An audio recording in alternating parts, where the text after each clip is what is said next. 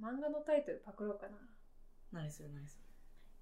日本丸る、さ、昨日何食べた昨日う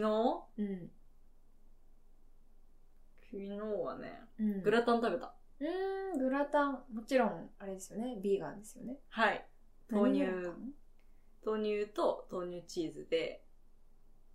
あの、バターナッツかぼちゃ。おー、のまたなんグかラかタぼちンゃを。ね。へ作りましたーいいね。いいね、いいね。うん。今回は、えー、そうですね。日常的に、私たちがって言うとあれだな。主に、リホマルが、えー実践している、菜食中心の食生活うん。についてお話ししたいと思ってるんですが、はい。えー、っとね、グラタン美味しそうだね。すごい。いやー、グラタン美味しかったね。うん。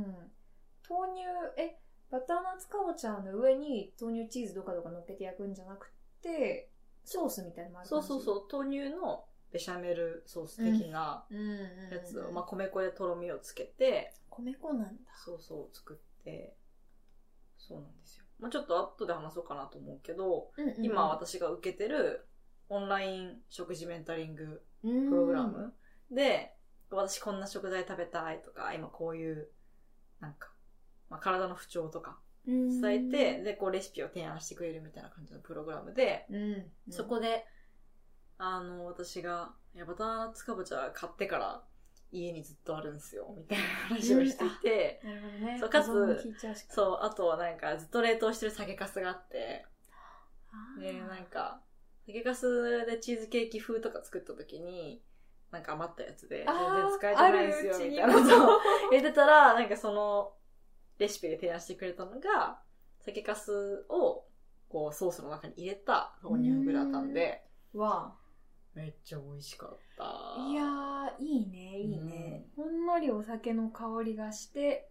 かつバターナッツかぼちゃの甘み。そうそう。だからなんか若干そのさ、ブルーチーズ的な癖があるうん感じなんよ。なるほどね。そんなにこうガツンって酒がすみたいな感じじゃなくて、ちょっと食べてて、あなんかいいみたいな。ああ、なるほどね。そいや、そう、なんか、えっ、と、なんで今回この特集はいにしたいなって、なんか、まあ、結構、 あの、ぐだっとしたノリで決まったテーマではあるんだけど、まあねまあ、菜食、ビーガンについてだけど、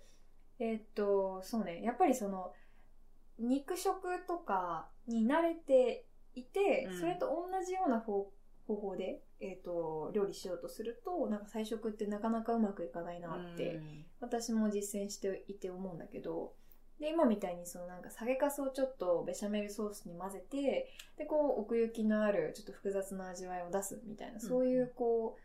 トリックみたいなものがすごく、えープラントベースの菜食の生活を、食生活をすごい楽しくするなと思ってそういうねえーっとティップというかなんか工夫とかちょっと自分で気づいてやってることとか、うんうんみたいなものをたくさんシェアしていって、まあ、願わくばこうちょっとなんかお肉とかお魚まあお魚うんま あ動物性のタンパク質とか動物性のものから離れていきたいなと思ってる人にとって美味しい、えー助けになるといいなうんとうんそうだね思。っています。ですね。うんちなみにリホは、えっとお肉とか食べなくなってどれぐらい経ったんだっけちょうどうん2018年だから、 3年3年。へえなるほど3年かおお長いですね。ねえそっか、うんまあたまに、なんだろう、こう頼んだスープにベーコン入ってて、おいおいみたいな感じになって、なるほどねなんかそういうのをこう、飲み込むみたいなことは全然あるけど、はいはいはいはい自分でこう意図的に食べるうことはなくなっん。たなくなりました。へえなるほどねえなんか私はなんかいろんなフェーズがあってあれなんだけど、えーっとね今は今現在はね肉の量はだいぶ減って自分でお肉を調理することっていうのはほぼなくてたうだん魚は結構缶詰使ったりとか、うんお刺身買ったりとかまあお魚は食べるんですねでだしとかもちょっと使っちゃうかななるほど。なんかこうイメージとしてはこう固形の肉を食べることが少なくなったみたいなはいこうはい、はないんかスープストックとかだしとかに動物性のものは入ってるけどでもなんかこうメインの主役の人たちはこう野菜だったり豆だったり、うんえー豆腐だったりみたいなことがちょっと多いかな最近は。なるほど。なんかそういう感じで意識し始めたというか、食生活がシフトしたタイミングとかは。それはね、えっと、留学中に圧倒的にあの一つの体験なんだけど、うん友達の、えっと、今イギリスに住んでる友達がいてその子はヴィーガンなんだけど、でその子の住んでる町に遊びに行ってでこう、えっとまあ、食生活その子に合わせてヴィーガンのものを2人で料理したりとか市場になんかあのコールラビとかちょっと珍しい野菜を買いに行ったりとか、であとヴィーガンのカフェをちょっとめ巡ったりとか、うんうこんこ美味しいよって連れてってくれたりとかした中でなんかこう美味しい感覚的にすごい好きになったんだよねこうなるヴィほーガどねンの料理も好きだし私やっぱりその子のなんかうーんすごいこう無理のなくうんうん。楽しく実践できているそのなんていうか、えー、と自分の思想を食生活に反映することがまあかっこいいって思ったのかなすごいこうなんかうんうん一人前だなってはい思はえい。て、まあちょっと日常の憧れ的なね、こう、まあ、食事っていうね、まあ、毎日3回ぐらいあるうん行為において、ただこう感覚的に美味しいとかだけじゃなくて、うんちゃんとその自うんうんうん分のフィロソフィーみたいそうなんだよなものねを固く持って、うん、それ指針をがあってみたいなのが、まあ自分まだ学生だったしこうそういうものをなんていうかな、うんまあ、ちゃんと自分の意思持って生きてる人っていうのがすごうくんかっこよく思えなるて、でまあ全然無理もなく楽しく美味しかったしっていうことでそこでそうだね目覚めた感じかな。なるほどですね。うんうんうんだね。リフはでももともとお肉はそんなにこう味だっけ食感だっけなんかあんま好きじゃなかったんだよね。いや、普通に高校生の時はね、うん、うん、超食べてました。あ、そうだったの超食べてました。へーカツ丼とか、はい。唐唐揚揚げげととかか。豚キム チとかあ、あー、ちめちゃめちゃお美味しい。食べてました。 はい。け、ど、えっとね、そうだね。あのー最初、まあ私、食に興味を持ったのは健康面からで、こう短期留学して、超偏ったし、食生活して帰ってきてう、んうんうんそっか、らいろいろこう見直していく中で、その時は別にその、例えば環境負荷とか動物倫理みたいなことじゃなくて、普通になんかさ、お肉って、なんかこう油も多いし、あなるんほどヘルシーなみたいるほな、どあんま取らない方がいいみたいな、そういう感じでうんうんうん。減らした、減らしたっていうか、そんなこう積極的に食べなくなっていって、で、なんかその中でいろいろこのビーガンレシピみたいな海外のレシピブログとか見てたら、そういう人って、なんか健康だけじゃなくて、環境とうんうんうかんそういう動物倫理の点から実践してる人とかが結構多くて、うんうんそれでどんどんそのビーガンっていうものを知って、で、なるほどねってなって、みたいなのがこう始まりで、それで結構大学入ってからもいろいろ食に関わる活動をしていく中で、いろいろと、まあ、畜産の問題とかを知って、食べたくないなって思うようになっていって、うんうんうん。、で、大学、うーんと、2、3年生の時とかは、基本、自分で調理しないけど、外食では食べるみたいな感じの、うん。あ、暮今のらし私だな。そうそうしてて、で、うん、まあ、留学に行って、イギリス行って、 どこにでもオプションあるじゃないですかってなって、うん。かつビーガンさだ、美味しいんよね、そう、。ビーガンとかはいベはいジタリアンの選択肢が。まあ、その、レストランとかカフェにもあるし、スーパーにも、その、代替品うんうんうん。なんかビーガンチーズとか、それこそなんか植物性のミルクとかもたくさんあるし、うん。全然こう、無理してる感じがなくて、なるほど、なるほど。そう、それこそなんか多分楽しいし美味しいみたいなところもあっうん。うんて、うんうん。で、本当に肉を、向こう行って食べなくなって、で、1年して帰ってきても、うん食べたいと思わないなってなって、うんうんでもさすがに、ベジタリアンを実践するのはまだまだ日本では難しいので、うん。うん。かつ、まあその、今は肉は全く食べたいと思わないけど、まあ魚は普通に食べたら美味しくうん。いただけるので、なるほどね。外食では魚を食べたりとか、まあその、家では乳製品とか卵使わないけど、外では食べたりとか、みたいな。そういう、こ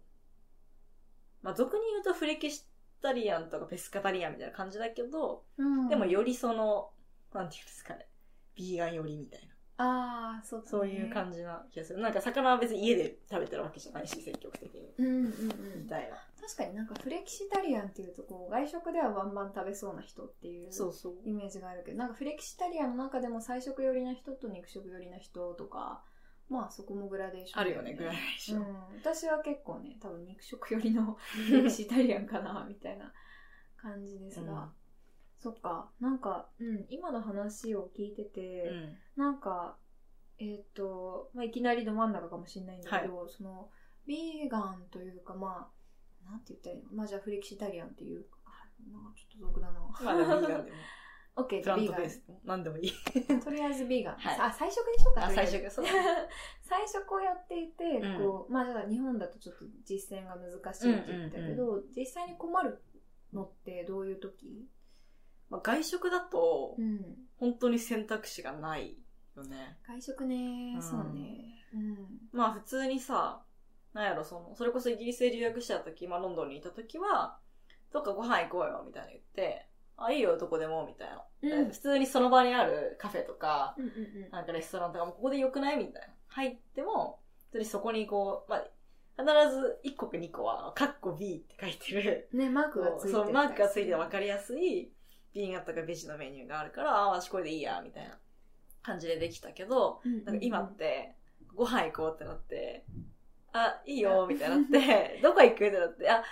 好き嫌いとかはないけど肉は食べないみた いな感じで。まず9割がアウそトう、みたいな。なんかこう、なんやろうな、その、特に周りにまだまだその、ベジタリアンとか、まあそういう意識をしてる人が少ない。うん環境界隈とか、例えばさ、エシカル界隈ではいるけど、はいはいはいはい普通にこう、生活してて仕事のひ関係の人とかって、うんそこまで意識してなかったりとかするし、はいはい久々に会う地元の友達とかさ、うんそういんうのだと、ちょっとなんか、いちいちコミュニケーション一個増えるみたいな。まあねなんか気まずくなるのも嫌だし、うんで私は自分が好きなもの食べれたらそれでいいけど、みたいな。確かにね、うんなんかその迷惑かけたくないみたいななんかそのなんだろうなえ好きなものを胸張って食べたいみたいな気持ちもあるけどでもそこまでして通すのもどうだろそううそみうそたいなう。でもなんか焼肉肉行こうぜって言われたら無理だし、まあみそたいれはなただでも思ったのが、うんなんかそのイギリスはまあ確かにそのビーガンの聖地だよみたいなある、はいまあロンドンねな。うんうん。あるっちゃあるけど、なんかでもビーガン人口がじゃあ極端に多いかって言われたら、うんまあ、そこそこフレキシタリアンの人とかもいるけどなんかこうそんなにこういやもう圧巻ですさすがみたいなそのじゃあ3割ビーガンがいるかって言ったらいないわけね、なんか日本なんかそのビーガンの人が少ないからそういうメニューが少ないのか、うん。それともだってさ居酒屋さん普通の居酒屋さんでもこうベジタリアンとしてえっと言えるなんかじゃあえっとなんだろうねあの昆布だしを使っただし巻き卵みたいになったらそれはベジタリアンだし、うんえっと海藻のサラダとかだったらそれビーガンかもしれないけど、うんでも別にそういう風に表記はしてない、うんうんうんなんかその、えっと、ベジタリアン、ビーガンになりうるメニューというか、あの、料理はあるんだけど、それをこう、まあ、えっと、そういう風にメニューには書いていないっていうのは、なんか、何が言いたいかっていうと、その、うん。うん。えっと、なんか別のところに理由があったりするのかなってちょっと思ったりした。なんかそのみんなが同じものを食べられるでしょうっていう前提でメニューが組まれているのかなみたいなうんうんうんところ。それはあるかもね。うん、そのなんやろイギリスとか、まあ、ロンドンとか特にいろんなこう民族の人がいたりとかそうだね。もういろな、んななんていうんですかそういうそうベジタリアンだったり、うんうんうんうん、なんか思想から食生活に反映してるような人も、そうだね。とか、まあ、あ、アレルギーとかいろいろあるしそうなったらこうビーガンがあったりベジタリアンだったりうん、なんかハラルがあったり、グルテンフリーがあったり、そなうんだねかいろいろその、どういう属性とか、どういう食の、まあ、思考だったりとか、うんうんうんうん、なんていうのリクワイアメントというか、なんかしらのそうんの、自こう分のせ制約っていう言葉はあんま好きじゃないんやけど、ああなんか、まあ自分のなんていうかねえっ、と思考みたいな、うんやっぱ思考かなそう、がある人、なんかどういう思考がある人が言っても、こう簡単にその人に合ったああなるほど、ね、選択肢がわかるみたいもう一個でも思ったのがじゃあ例えばな。アレルギーの人日本もすごく多いけど、うんでもまあそんなにこう限られてくるじゃないこう卵使ってませんとかうん米使ってませんとか、なんかえっ、とそのいろんなその多民族日本ももちろん全然単一民族ではないけど、うんより多民族な人たちがいるところでは、えっと食も多様っていうのは確かにそうなんだけど、うんそまあれなんにかアレルギーよりは、うんなんか宗教とか思想が大きい気がする。そうだね、うんあとプラスでそのイギリスとかって多分その小皿料理を頼んでみんなでシェアするみたいな文化って結構最近流行ってるというか流行りだした感じがするからそのそれまではこう自分のなんかみんな違うものを頼んうんうんうんうでんそれぞれで食べるみたいな感じの習慣だったのがでまあそれに関して日本だとこう居酒屋行ったらいろんなもの頼んでみんなこうシェアするとか、でみんなで同じ釜の飯食うみたいな。ん。感じだから、まあ、そういう食のスタイルが、まあ、メニューにも反映されているのかなみたい確かに。それは一つあると思う。な。うん、でまあ食に求めるものが多様化する中でそのままでいいのかなっていうのはちょっとあるよね。ありますね。うん、うんこう、みんなで居酒屋とか行って、うんうんはい、じゃあ唐揚げ頼むよとか、なんか、 全部、肉肉しいものすごい頼まれたら、あこうおーみたいななって、こうさりげなく、あ、ナスの揚げ浸し、みたい な。 トウモロコシのフライと、なんか揚げび豆腐の揚げ浸し、でもなんか揚げ肉浸汁しさえ全部どうみたいな。 そう、とりあえず、なんかベジっぽいものを 注文する人みたいな。ねえねえ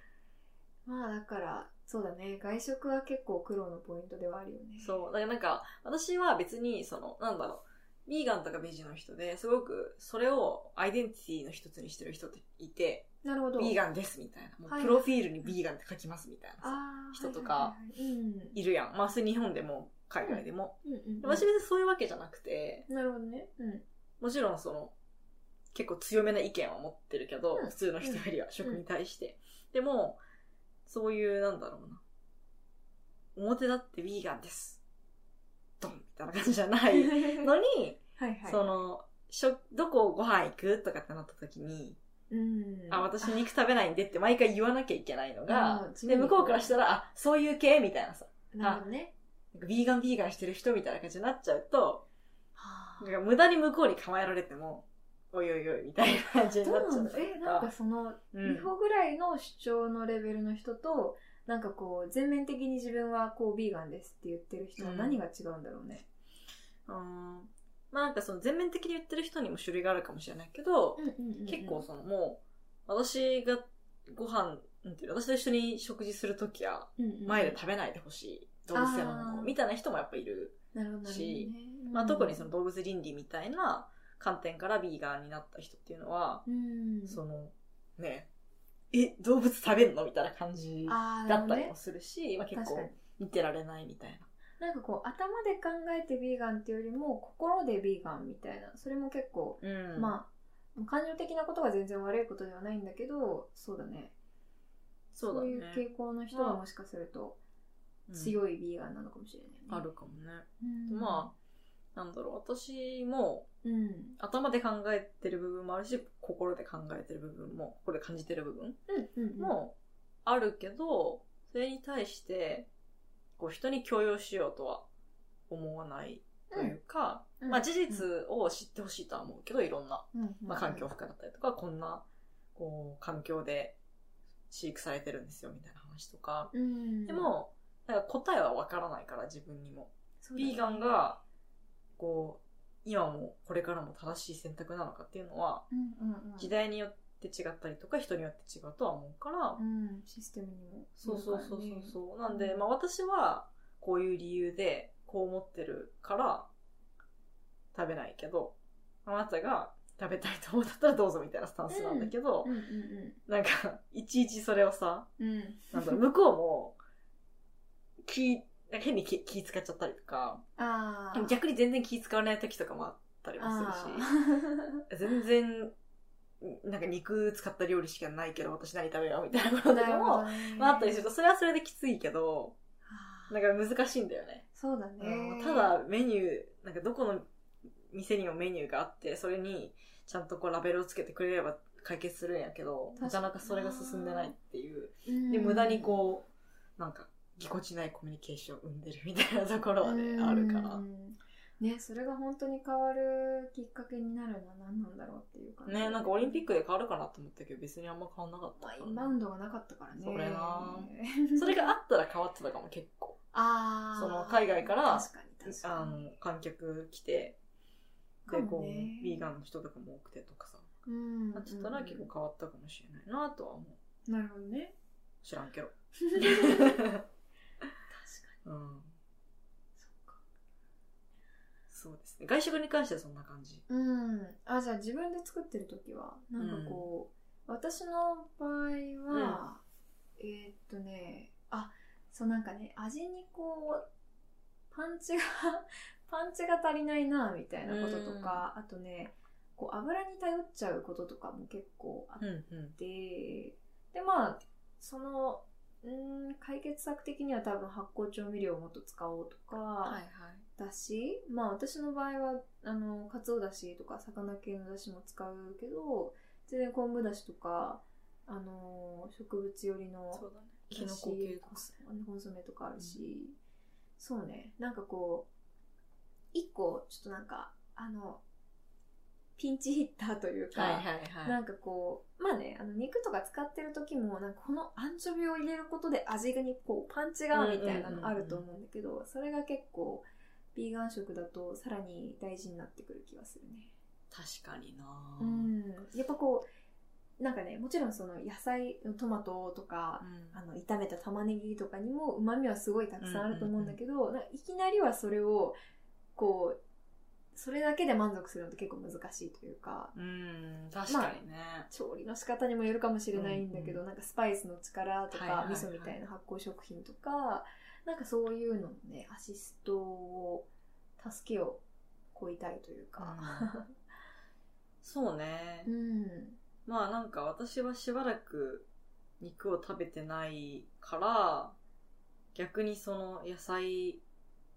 のなんていうのまあ多分普通の肉を使った料理よりは例えば味が薄いとか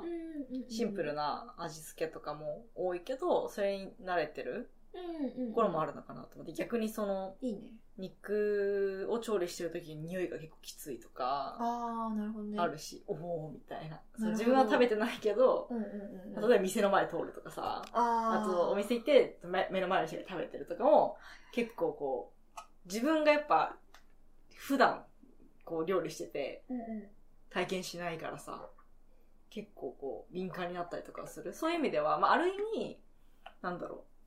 う野菜とか薄い味でもんうんうんそれにこう、まあ研ぎ澄まされるってことじゃないけど 別なんか繊に細でもまあ繊細になるっていうのはあるかもしれない。あとなんか思ったのが、うんあのなんか別のえっとちょっと私がさっき言ったことと矛盾しちゃうんだけど、うんうんうんなんか野菜とか菜食のものの味が薄薄めでなんか動物のものが濃いみたいな、うんそういうふうにちょっと言っちゃったんだけどあながちそうでもないかなっはいはいはい、はい。ていう感じもしていて、なんかそのえっと例えば私最近牛乳を飲まないで豆乳なんだけど、うんでまあこうケーキの中とかに牛乳が入ってると,、えっとそんな気づかないというかうんうんうん普通に食べれるんだけど、紅茶とかに牛乳を入れたりとか牛乳単体で飲むっていうのがこう臭みが目立っちゃって、はいはいはいはいなんか最近飲めないのね飲まなくなったから。でなんていうかそ多の感覚なの分ねだから豆乳は豆乳でなんかこう割と強い味があると思うのね。豆、豆の、ね、大豆って感じだから、ただでもそのじゃあ、えっと、牛乳特有のその、えっと、動物臭さまで言うとちょっと臭いはなんかネガティブな意味だからあれなんだけどいでやもわかる私が嗅いだ時 はおお動物みたいな匂いがしちゃうからそうそう。まあそういううことだと思うんだけどそう、肉もそうなんだよね。すごく獣を感じるんだよね。あ匂い、い焼いてる匂いとか。もともと結構さ、うんうんうん、まあ、例えば豚とかは強いのかなって思っってるんだけど、私は。ああ、なるほど。やただ焼い鶏調肉っ理しててるそんな時とかにね、めっちゃ匂うそわけじゃうないそう。でもなんかその、例えば牛丼屋の前通る時とか、ああ、ね、まあうん。なんか自分の、まあ、行ったお店で他の人が食べてる時とかはう、んうんうん、すごくその多分、まあ3年前よりは自分が食べてた頃はその気づかなかったようなうんうんうんものを感じてるそうだね。気もするし、ね。あとはなんかあれかな、その野菜を使ってても、野菜でもうんうん。普通にスーパーで売ってる野菜よりも、まあスーパーに売ってるのもいい野菜はあると思うけど、うんうんうん。こう、まあ普通に、なんだろう、農薬使ってるとか、肥料、化学肥料使ってるような野菜よりも、こう、より自然の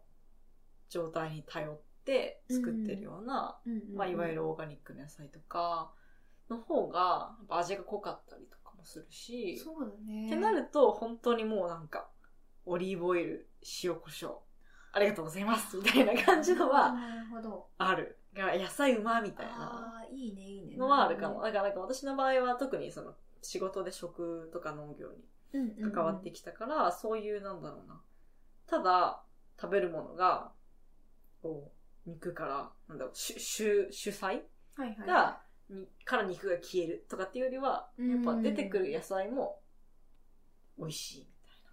み確かに、たいなのはある。かもね。うん。なんかオーガニック野菜、なんかその、 あのスーパーの野菜はなんか味が薄くて、なんか、あれなんだわ、みたいな、そうなんか、そういう、なんかこう、何言ってんだみたいな金持ちの、 金持ちトークではなく、うん実際にでも、青山ファーマーズマーケットとか、まあ、あそこもすごいね、キラキラしたイメージがつきまとってるのはあるとは思うんだけど、でもそういうところで直接農家さんから買う野菜って、なんかね、すごい強いんだよね。なんか強いね。うん。え、これ肉負けちゃうんじゃないっていうぐらいなんか強い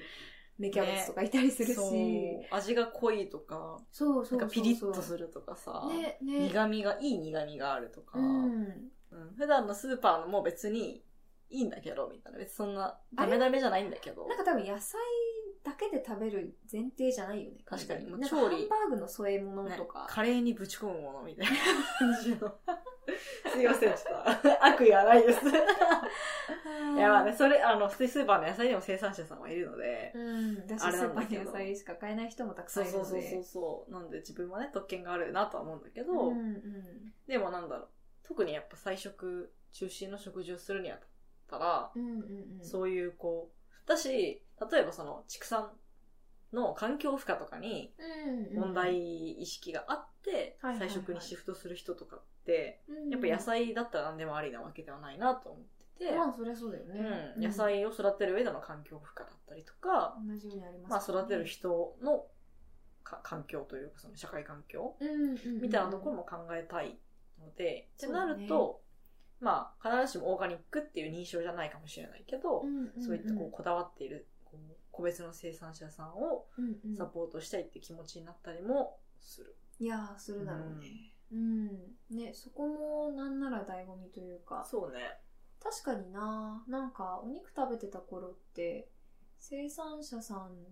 なんかそういう意味で野菜を買う楽しみとか喜びみたいなものをあんまり知らなかった気がするうんな、うんそうね。私も普通に大学入って寮で住み始めた頃とかは、うんスーパーで普通に野菜買ってたしね。いや安いみたいな感じだったし。八百屋もやっぱりなんかわー素敵八百屋があるっていうのもなんかまあ野菜が美味しそうだった ぐらいかな、うでんちょっと安くて万歳みたいなはいはうい。んそうですねね。うーん、菜食やっててよかったな、みたいなことってあるなんか、まあもちろんその、うん環境負荷とか、えーっと、まあ畜産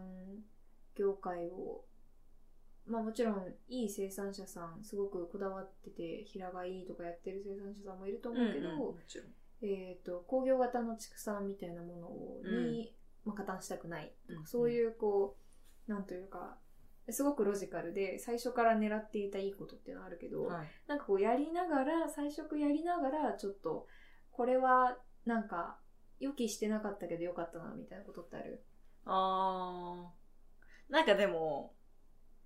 消費期限とかあんま気にしなくていいみたいなのはあるかも。あなんか肉とか魚とか買ったらさ、ももういつまでに使わなきゃみたいな。なんかね腐る腐るみたいな。ちょっとでも匂い変わったそうらそうそう、怖あーいみみたたいいなな。怖い私、ちゃんと火通さなきゃとか、あなるほどねあるけど。私心配性だからキノコでもそれ思っちゃうんだけどねま あ、キノコはね、まあ、生でもね、食べれる。ダメだよ僕にとっては。いやマッシュルームとかあ食べれるマよッ。シュルームは激レアのた生で食べれるやつだけどね、確かにまあなんかそんなに、まあね、もうマッシュルーム、まあ、キノコとか金だしみたいなさ、元から金だしみたいなのがあるけど。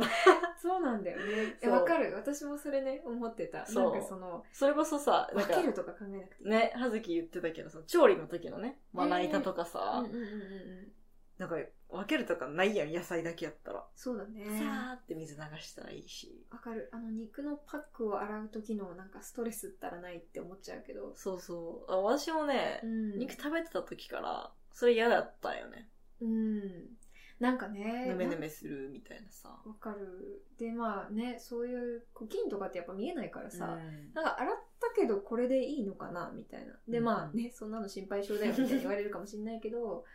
なんていうかね、まあ、もちろんその肉を食べる対価でもあるとは思うけどでもまあどうなんだろうねそのなんかまあ菌がいるっていうのもまあもしかするとあの劣悪な環境で育てられたからみたいなこともあるかもしれないし、まあ、そもそも肉は生で食べるんじゃなくて火を通して食べるものっていうのもあるけど、うん、そう、なんかそれはあるかな。まあ野菜買ってきて、こうまあね、普通に1週間ぐらいは持つしとか、ものによってはさうん、根菜とか、うんうんうんうんかぼちゃ系とかもっと持つし、そうだねみたいなのはある。あと、普通に肉の種類よりも、うんうんうんなんていうの、普通に一般的に食べられてる肉の種類よりも野菜の種類の方が多いから、うんババリエーションはめちゃくちゃ豊富やけどね。確かにね、うん普通にだってねスーパーにラム肉とか、まあ、あるところはあるけど、なんかく熊肉が食べたいわけじゃないですけどうん 大エ抵ゾさシ、カ肉とかないからねそうそうなんだ豚鶏牛あでも臓物とかあるけどねトリッパとか、うんでもなんか なんていうの味もさえわかんないなんかそんな変わらないのかなみたいなさ いやバイアスかかっ てるわまあなんか茶色いものみたいなバイアスコかかラってコるラコラコラ いろいろですよそういろいろあるとは思うけど、うんでもなんかある意味それで味決まっちゃうとこも多分あるしあそれがもあーうメインみたいなとこあるけどそうだね野菜って結構使いようとか組み合わせとかうんによってうんうん何でもありだ確かにし、その今言ったその、なんかメインドーンっていう感じじゃなくて、うんうんでまあ多分その最食に移ろうかなみたいな思ってる人ってやっぱり一番気にするのってプロテインだと思うんだけど、うんなんかあのその料理の構成の中からこう肉を引いたらプロテインがドーンって下がっちゃうからそれどうしようみたいな。でなんか多分最食の組み立て方最食の献立の組み立て方って、こうなんか主食がドンってあって副菜なんかつゆものみたいなよりも、まあ、それをフォうんフォローしている、その、えー構造構成の中でやってるメニューとかも全然あると思うんだけどそれよりもこうタンパク質がすごい分散しているタン確パかク質にだけじゃなくていろんなものがもっと分散している、うん例えばえっ、とお米を白米じゃなくて玄米するこにすることによってそこにもタンパク質含まれるし飲み物にじゃあ豆乳とか使ったらそこにも含まれるしだし、えっとまあ野菜でもタンパク質含んでるものってあると思うんだけど、こうなんかえっと主菜が1個ドンってあってでそれでこう一つの栄養素をいっぱい取る肉と肉プロテインと油みたいな、まあ、他にも肉あると思うんだけどビタミンとかでもなんかそういう考え方じゃなくてなんかこうちょっとずついろんなもので補っていくみたいなことだと思うんだよねそうね確かにうんそのちょこちょこだからなんかメインディッシュ1個みたいな感じではなくてうんうんうんうんおかず何個かあるみたいなそうそうそうでこう豆使ってるものがあったりとかうんうんもっとこうライトな刃物だけのものがあったりとかそうだねみたいなだからねそのヴィーガンとかベジタリアンってなった時に今のその主菜から肉抜くのみたいなそうそういうイメージされるとそうなっちゃうねうんいやもう、お腹減るやん、みたいな感じ に多分なる。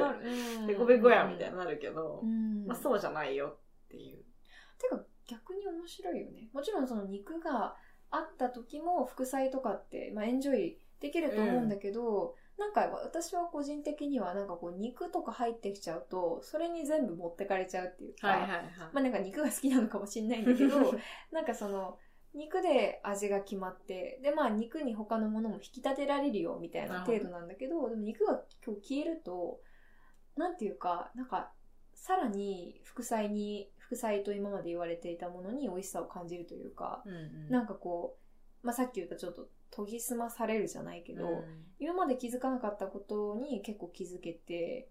なんかそれってやっぱりすごい嬉しいことじゃんうんうんうんなんかこうね舌がちょっと進化してるかはいらはいみはたいな、あれはねいいい。そう感覚ねです。それは、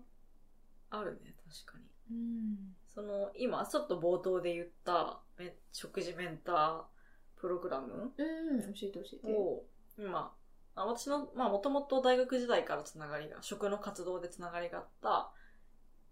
方が始めたプログラムで、うんうんうんまあ、その人は、ごゆるり、ひらがなでごゆるりっていう名前で、うんうんもともとこう、週末限定の食堂みたいなのをやってて、わあでそこでもう事前にアンケートを取って、で、こんな食べ物が好きですとか、最近ちょっと疲れてるとか、ちょっと肩こり気になってるとか、ちょっと泣きメンわタル弱めとかいろいあろそういうのを書いそんなことた言りっとてるのか、か素晴らしいねそうそう、とか、も書いて、あとなんかね、好きな色とかも、色したらなんか好きな色のお皿で出てく る。みたいなですごい、いこう真ん中にご飯があって、その日に来る人のうんうんうん、いろんなその意見とか、水を吸い上げたおかずが揃ったワンプレートランチあーが食べれるっていうめちゃめちゃ素敵な食堂をやってて、、うわーうんうんうん、で、まあそこにも何回か行ったことがすごく好きで、ね、で、彼女が最近独立して、もともと会社員でそれをやってたんやけど、うん独立して、おめでとうございで、ますそう、今後力を入れていきたいのがそのメンタリングの方で、っていうのも食堂だと、うんうんまあ、その週末にちょっと非日常的に美味しいってなるけど、普段その後のこう生活って、また忙しい日々でもしかしたらりうん料理あんましない人かもしれないし、まあ、するけど全然栄養とかまで考えてないみたいなこともあるから、そうじゃなくて、こう、一生、こう食事、自分の自炊とかに組み込めていけるような、こう、まあ、ノウハウというか、考うんえ方だったりとか、なるほどなんか、なんだろう、そういうのを身につけるみたいな感じの、まあ、2、3ヶ月間のメンタリングをやっていて、へえそう、で、まあ、私自身最近すごく忙しくて、こんなに食べるのが好きで料理が好きなのに、気づけば、なんか 料理する時間をちゃんと取れないとか、うんうんうん作ろうと思えば作れるけど、なんかやる気が起きないとか、洗い物まで考えたらそんなんやってらんないとかうん、長いですよ料理は そうそうそう、うんっていうのがあって、うん結構サボっていたので、まあ、ちょうどいい機会かなと思ってでえーっとね今年いや今年じゃない今月うんうんの頭ぐらいからお世話になってて、いいねまあなんかそれもねすごく面白いというか普段私別にこれからタンパク質取ろうとか気にしたことなかったよ ねそうだよねまあなんやかんやで、まあ、豆乳とか飲むし、うんまあ、豆腐とか豆類使ってるしとかいろいろ野菜食べてるしみたいなのはあったけど、うんうんちゃんとその計画的にああじゃあこ今週はこれからタンパク質取ってへえビタミンなんとかはこれからみたいなことが全然自分で考えてなかったことを結構レシピに組み込んで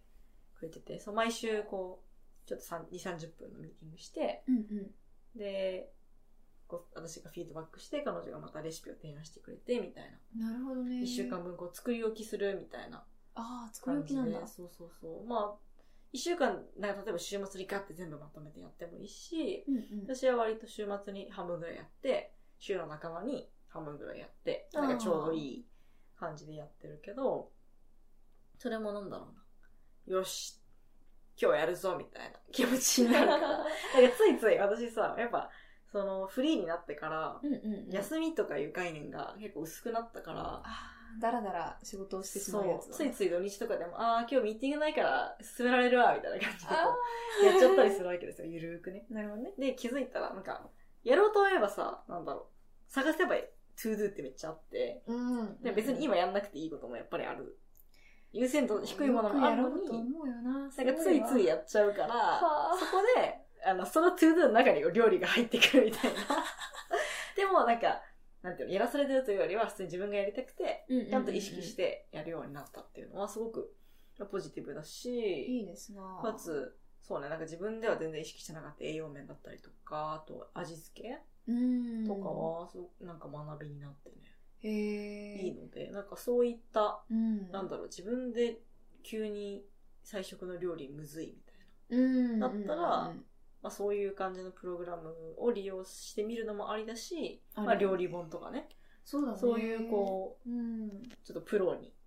インスピレーションを受けるみたいなのもいいと思プう、ロはどこまでもプロだからね。そうで。す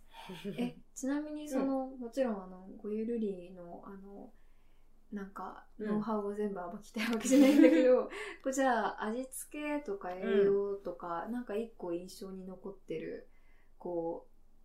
う、なんだろう、ノウハウというか、なんかこう、ヒントとかってなんかあるそうね実際に見せられたらなと思うんですけど葉月にははい、私だけ。 聞いてる方はねあれなので言えないんだけどプロの料理本で思い出したけど、あの、ザ・バーンっていう、もともはいと、はいえーっと、バーベキューっていうか、まあ、お肉を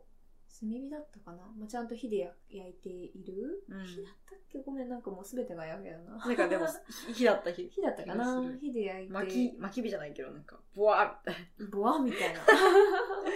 ていう、えーっと、レストラン、素敵なレストランが青山にあって、南青山だったかなでそこの、えーっと方が出しているビーガンレシピズっていうわー蚊がいるほら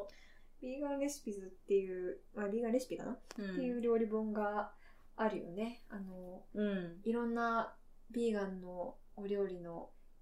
載っているレシピ本なんだけどあまりにもレストランクオリティで材料が多くてかつ結構なんかうわこれは日本にはあんまりない 西洋野菜みたいなものが美しいんだけどみたいな、ね、あって。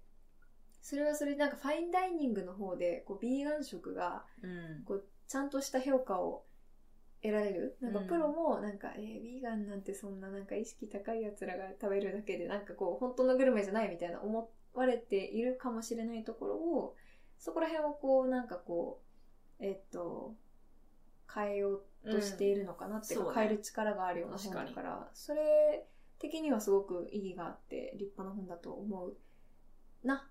私は作れないけど、みたいそういうのがあってもいいよねな。ね、うんいや、そういうのも大事。見る分にはすごい好き。もうそれに比べたらこのコイルリーとかはうんすごく、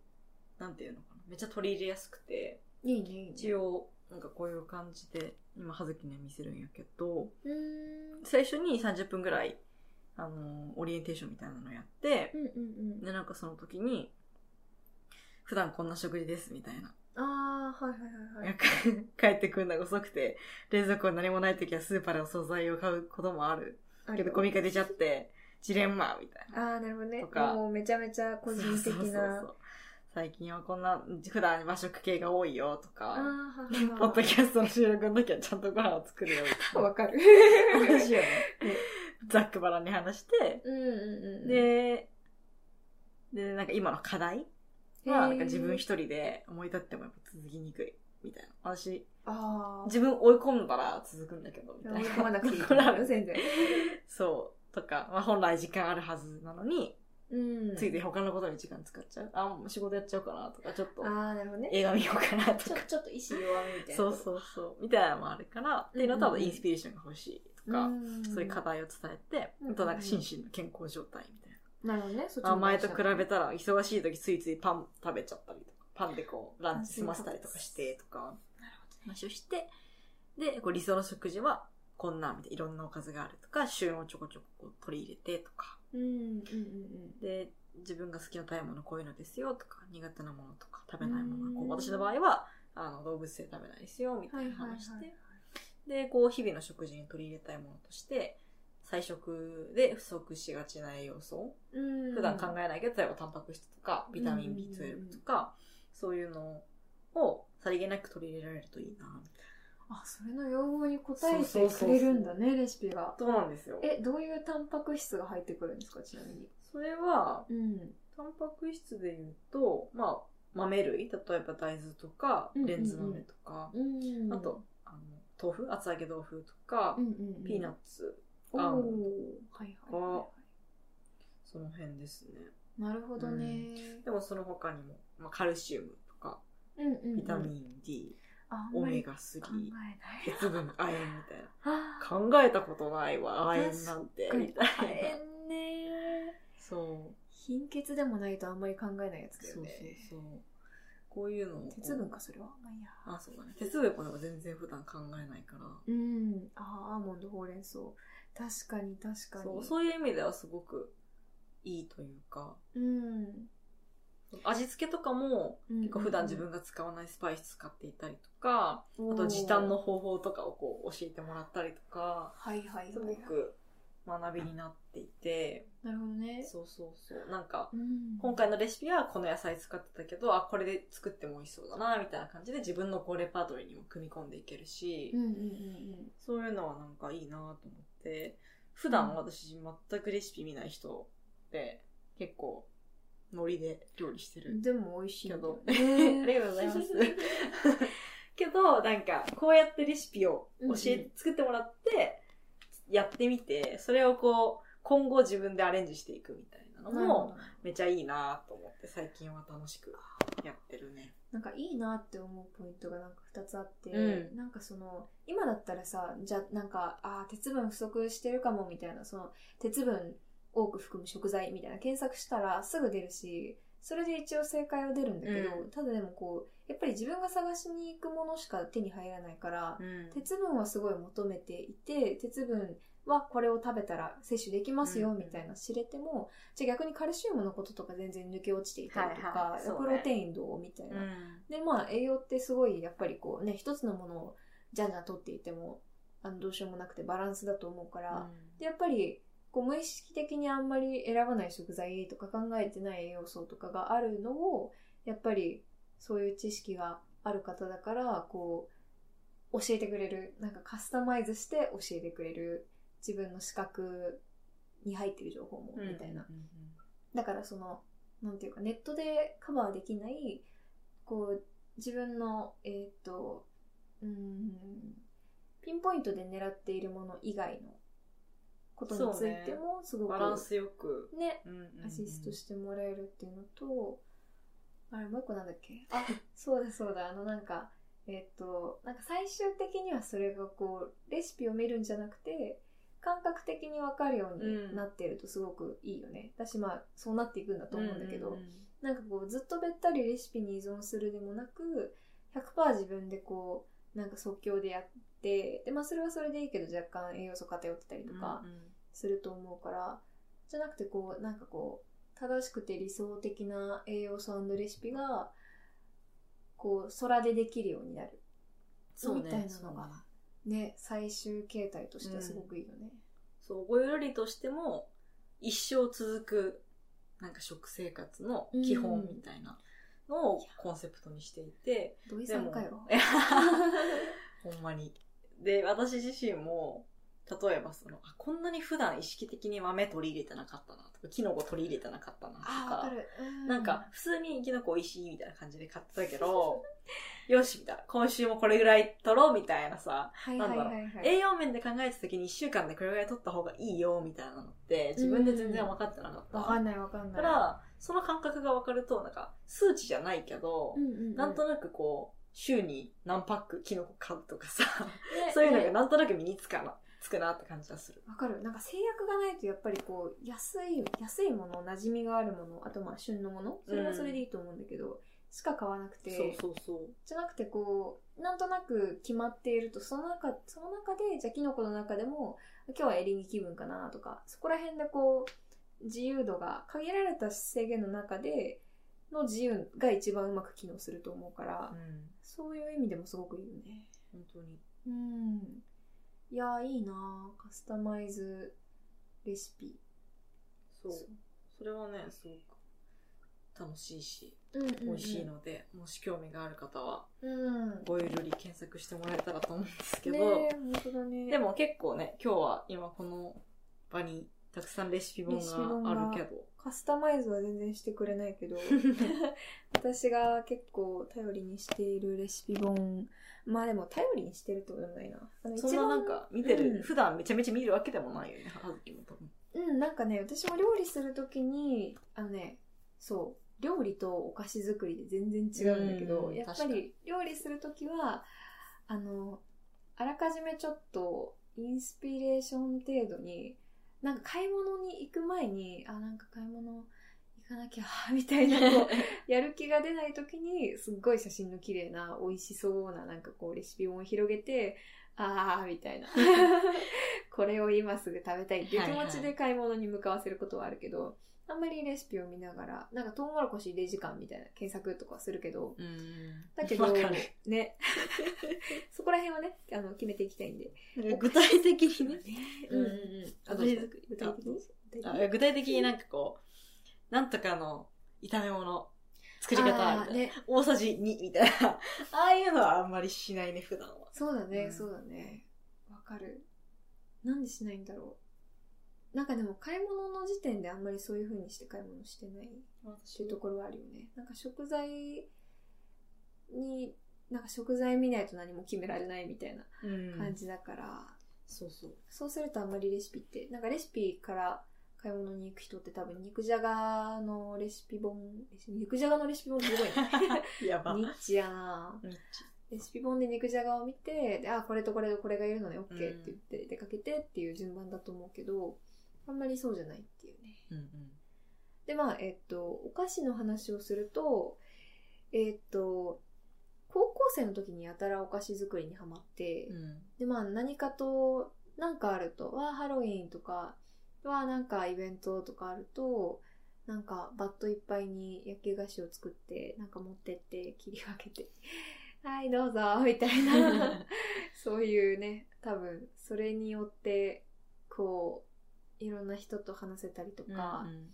でまあそうだねそれでこうちょっと居場所を確保してたっていうところもあると思うんだけどでもそんな時にすごい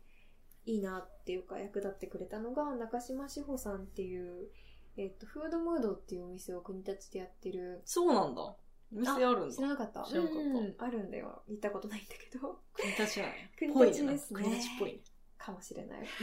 この人のレシピ本は全然必ずしもビーガンじゃないんだけどえっとバターと生クリームを使わないっていう、まあ、コンセプトで、えー毎日食べたいご飯のようなクッキーとビスケットケーキとマフィンシフォンケーキとか何冊かそういうシリーズで出していて、でまあ実際なんだろう最初作り始めた時は高校生っていうのもあったと思うんだけど砂糖の量少ねえなとか、はいはいはい。味もうちょいなんか甘くしたいとかあったん素だけど朴やな、みたいな。そうそう割と素朴なスイーツなんだけどでもなんかね最近は全然そんなことないやっていううなんか別にこうなんだろうえっ、と痩せたいから砂糖を減らすみたいなことよりもこう味的にうんなん、か、いやこんなになんか昔の自分が入れてたほど砂糖を入れてたら下品な味になるでしょうんみたいなむしろ砂糖の味が前に出すぎるみたいそうそうそうそうまあなんか今でも若干砂糖を増やしたレシピもあれば、な。あもうこれ全然じゅ十分みたいなのもあって、へー。美味しそうう。ん、すごく美味しい。なんかね、えーっと、まあ、海苔のクラッカーとか玉ねぎのマフィンみたいな、そういうちああ、ょおっと食事系も。食事系もなんか間に混ざっていたりとかして、すごくいい本です。あと、なんか、これは見て作ったことないんだけど、あの、白崎茶会っていう、まあなんか、料理教室をやってる白崎さんっていう人がいて、で、その人の出してる小麦粉を使わない、えー、まあ、ヘタおやつっていう名前の本があって。ひらがなで、下手おいやや、ヘつ。タおやつはちょっとないだろうっていう感じ下手にしてはだいぶ。ぶ上手やけどね。ねえ、いや、下手って、えー、みたいな。まあ、なんか下手な人でも作れるようまなあっねていう。と、いわゆるズボラ的な、なんか、そうだ簡ね。単みたいな感じうんうんのうんニュアンスやとは思うけど。でもなんかこう面白いのがこうこれって基本的にビーガンのレシピなんだけど、でもなんか例えばあビーガンでかつ小麦粉もあんまり使ってなくて米粉を主に使うんだけど、うんでそれもなんかこうグルテンフリーみたいなそういうヘルシーな理由っ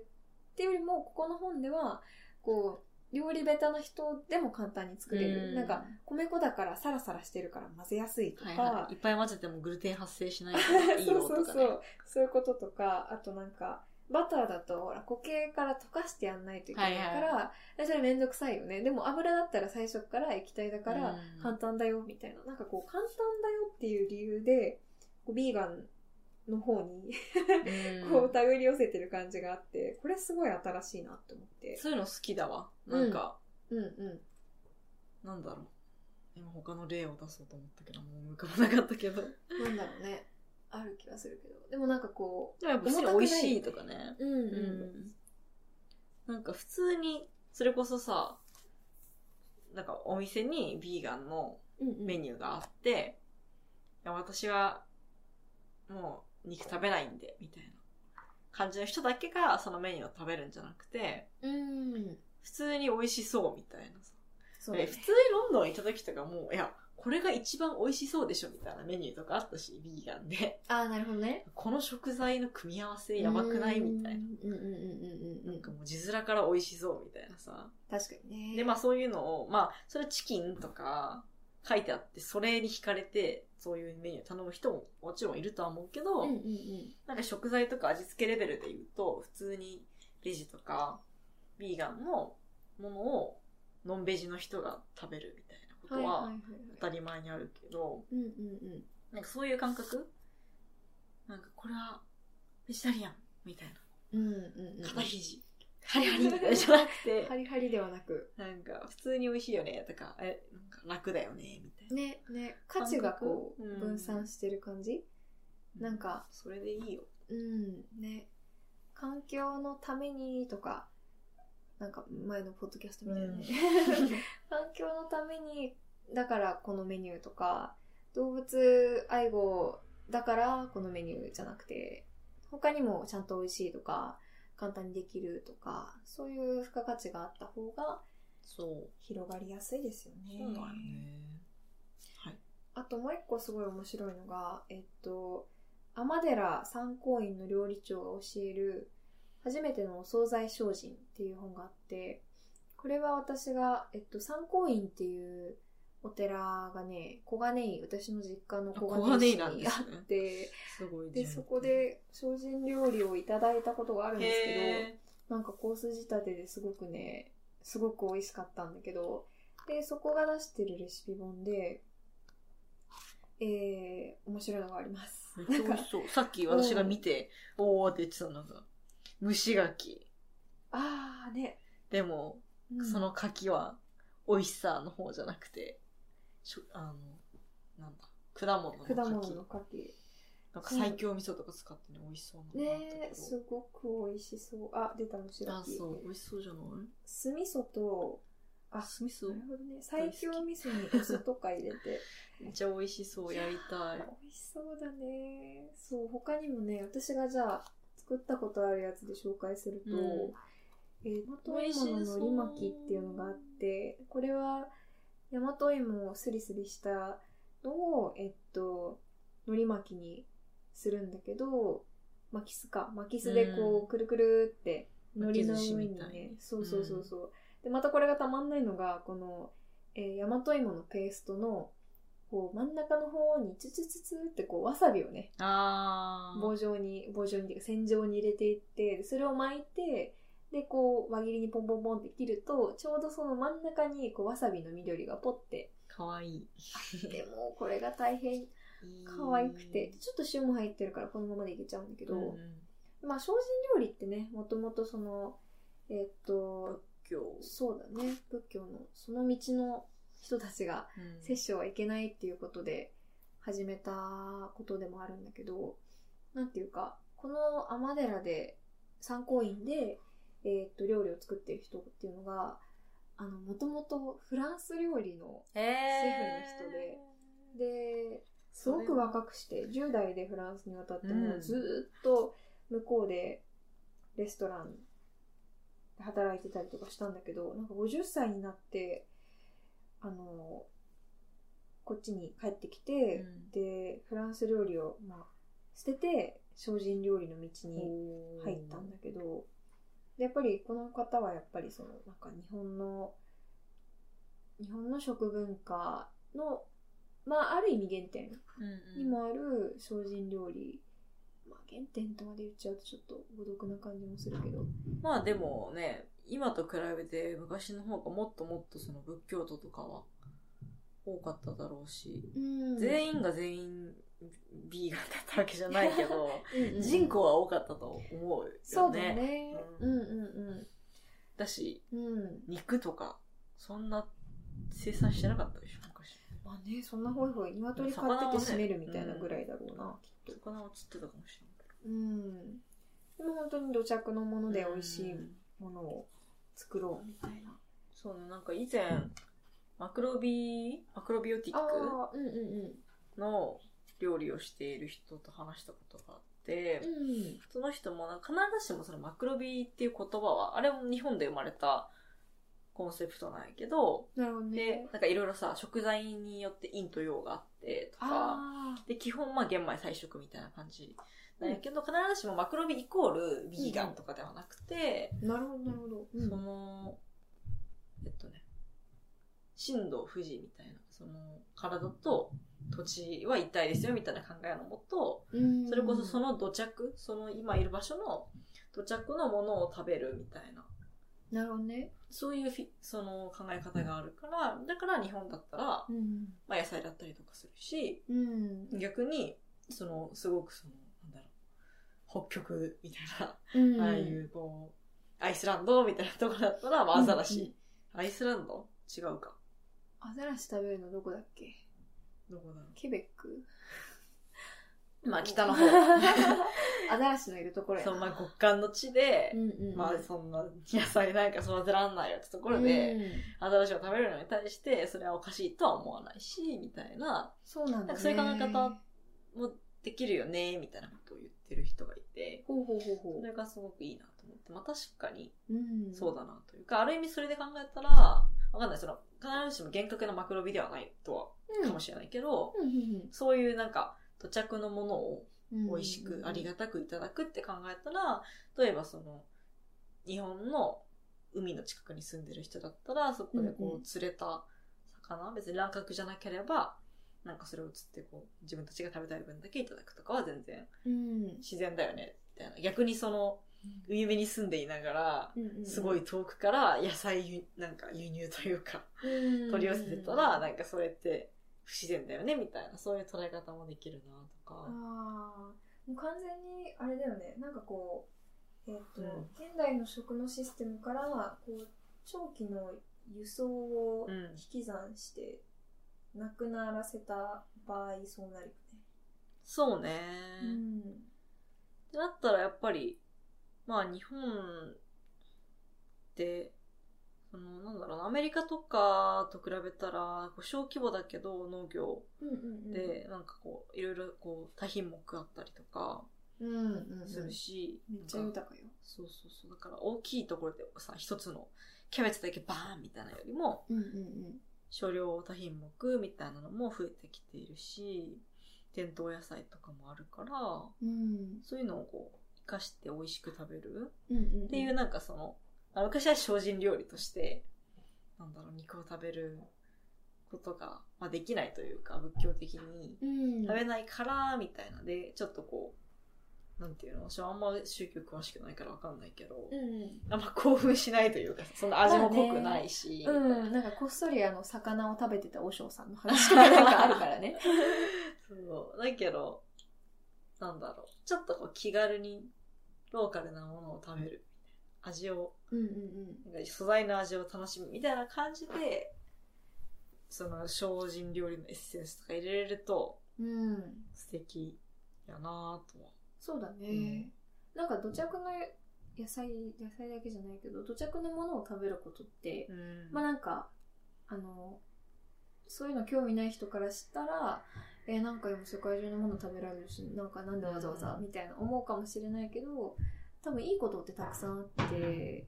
でなんかいくらでもポンポン思いつくと思うんだけどうん例えば、まあその輸送時間が短くて取れたてのものってやっぱり格別な美味しさがあるからまあ美味しさっていう観点でもそうだし地元のものが食べられるってことは、まあ、その地元の産業みたいなものが小規模でも潤う、そうね成長するっていうのもあるし、でまあ小さいけど気候変動対策とかにもなったりとかするし、いいことたくさんあうんるね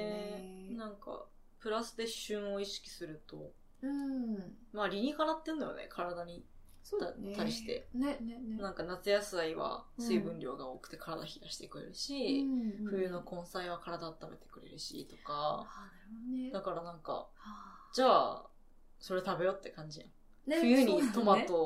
とレタスばっか食べててもうん体冷やしちゃうから、なるほどみたいななとか、そう考えるとなんか陰と陽、ね、陰と陽とか言われるとさ、ねなんかむずいあーって感じ宗教っぽいなーみたいな、なんかこう、若干拒否反応というか、うんなんか、あーそれは私の世界ではないとか思っちゃうけど、でもなんかね、全然夏野菜、冬野菜それぞれの特徴とか機能とか考えると、え、陰と陽じゃんみたいそな。うそうなんか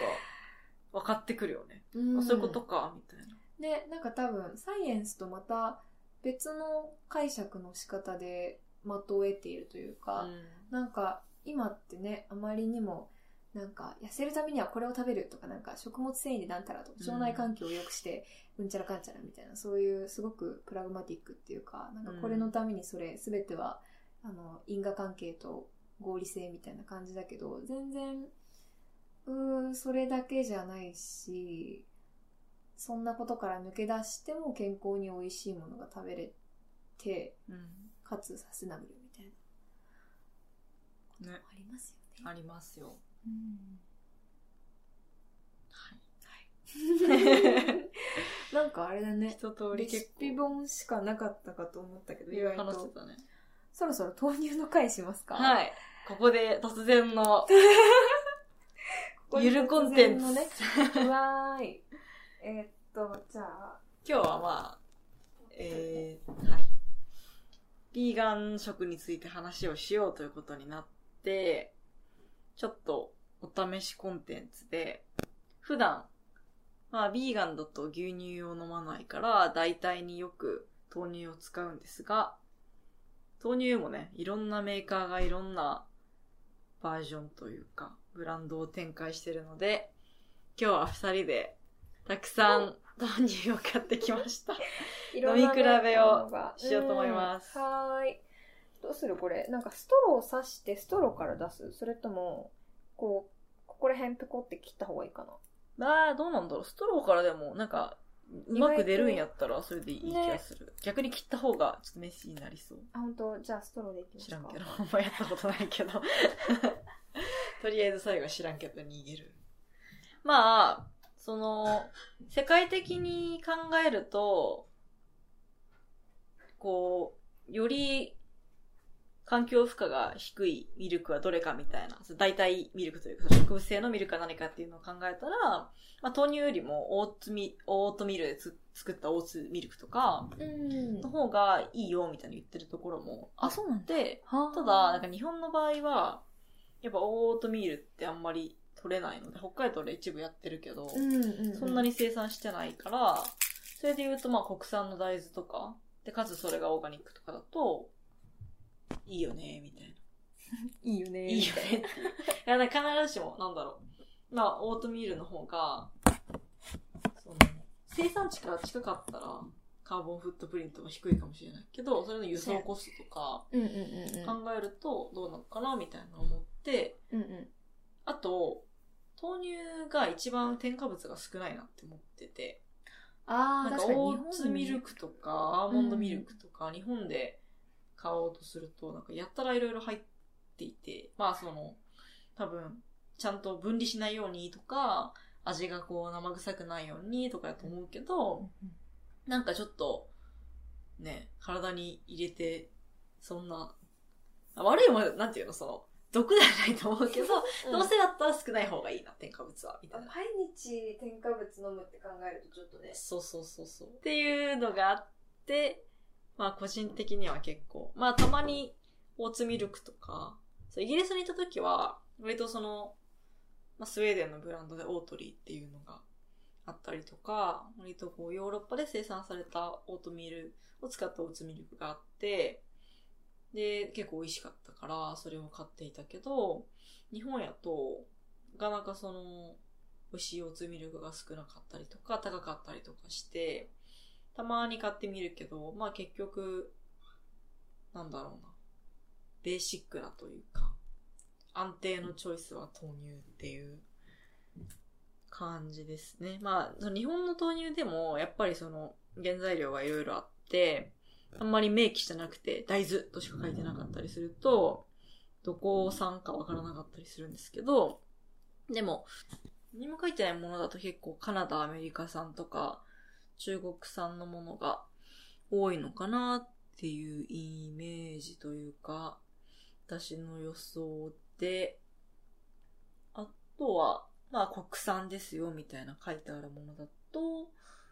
まあものによってはこう九州の大豆使ってますってがっつり書いてるものとか、そこまで明言してないとか、まあそういう場合は、なんだろう、なんか北海道とか大豆が多そうだけど、そういうところなのかなと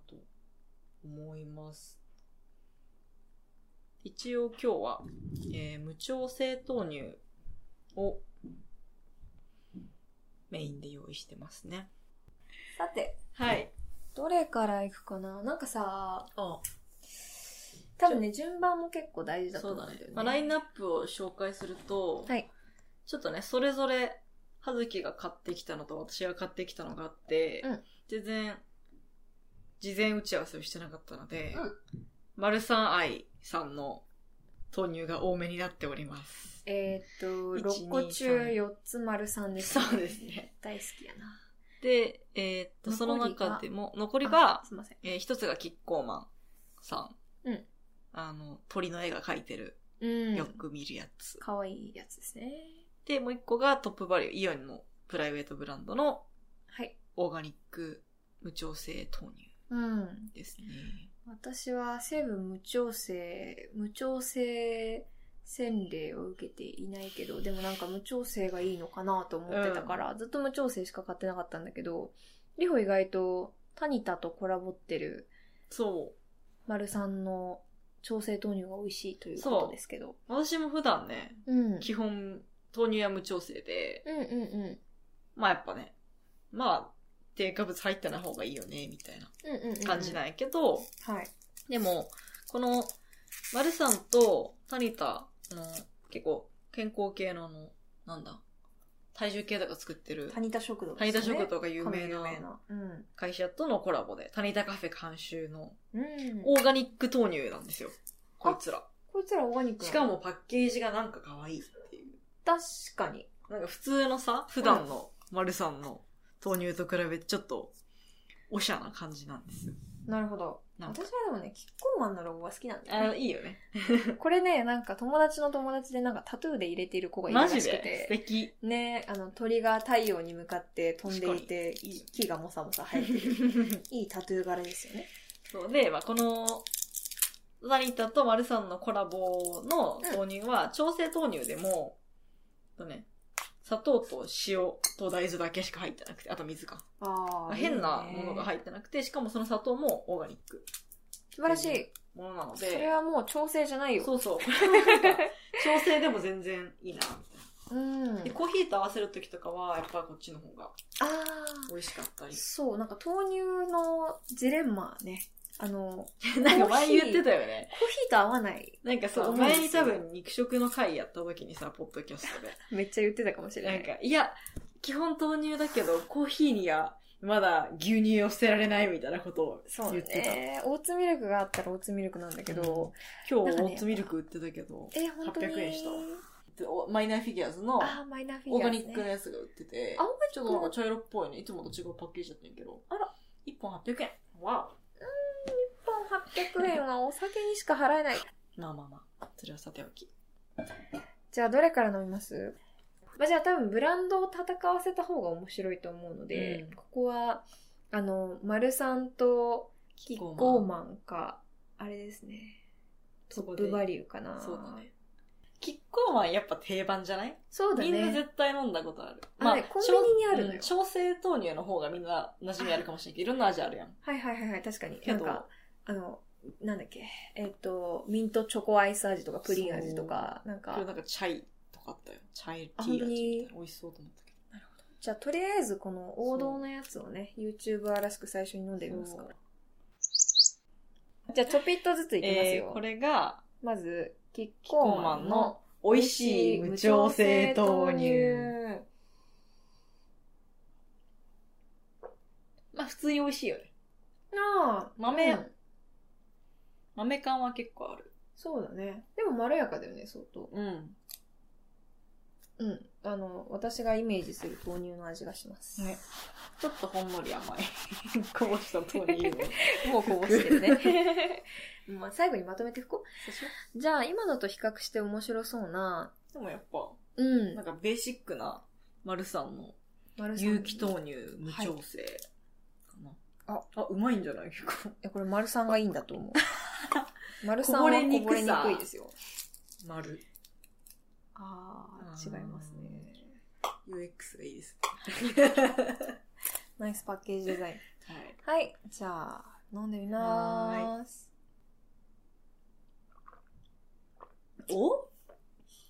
違いがわからん。うん、あんまわかんないね。あ、なんか、でも、